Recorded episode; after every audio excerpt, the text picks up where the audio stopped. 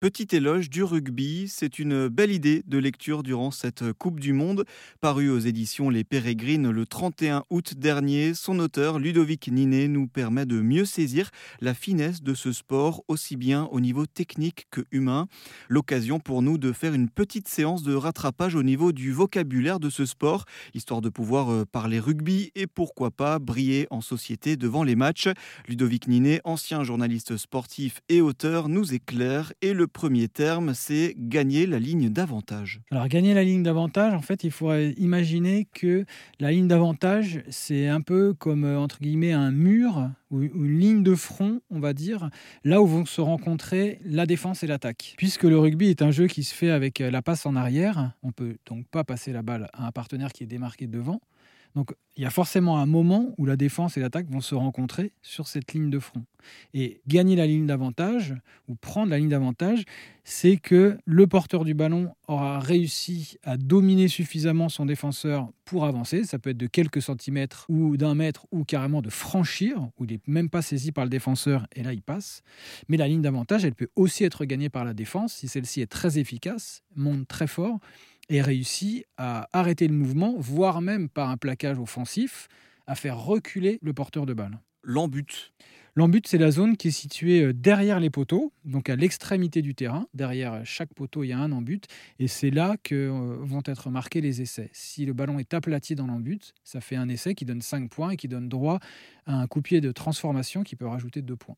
Et alors, un terme que les auditeurs euh, peuvent entendre régulièrement sur le terrain, le ruck.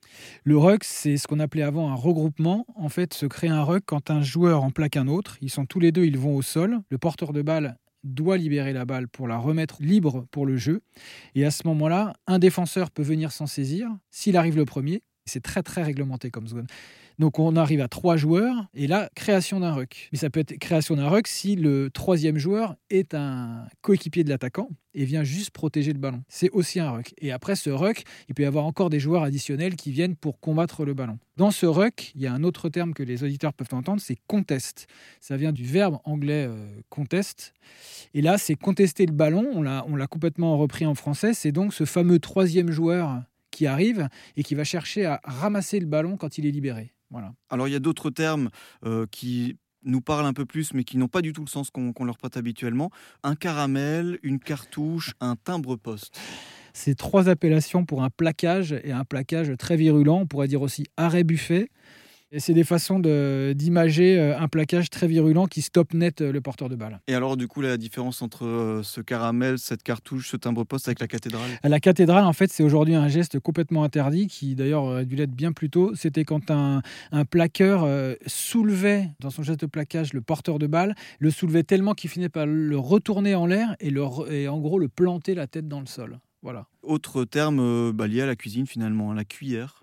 La cuillère, ouais, c'est marrant. La cuillère, c'est quand on n'a pas réussi à plaquer un joueur ou quand on arrive et qu'on a un peu trop de retard, on peut se jeter derrière lui, en fait, et pour taper un de ses pieds pendant qu'il court pour lui faire un croc en jambe. Donc il se prend les deux jambes et il tombe. C'est un geste qui était autorisé, moi, quand j'ai commencé en jeune, on pouvait encore le faire. Et on a estimé que c'était dangereux parce que le joueur euh, qui porte la balle tombe euh, sans forcément maîtriser sa chute. Donc ça n'est autorisé que chez les professionnels. Donc euh, la cuillère, bon, on va rester en cuisine, hein. la cocotte. alors la cocotte, j'avoue, je sais absolument pas pourquoi ça s'appelle la cocotte. C'est une façon de, de nommer ce qu'on appelle un môle ou un groupé pénétrant. C'est quand tous les joueurs se rassemblent autour du porteur de balle, tous plus ou moins debout, organise une espèce de, de mêlée euh, spontanée, on va dire, et qui pousse tous ensemble. Voilà, on a appelé ça une cocotte. Autant de termes et autres explications à retrouver dans son ouvrage Petit éloge du rugby paru aux éditions Les Pérégrines.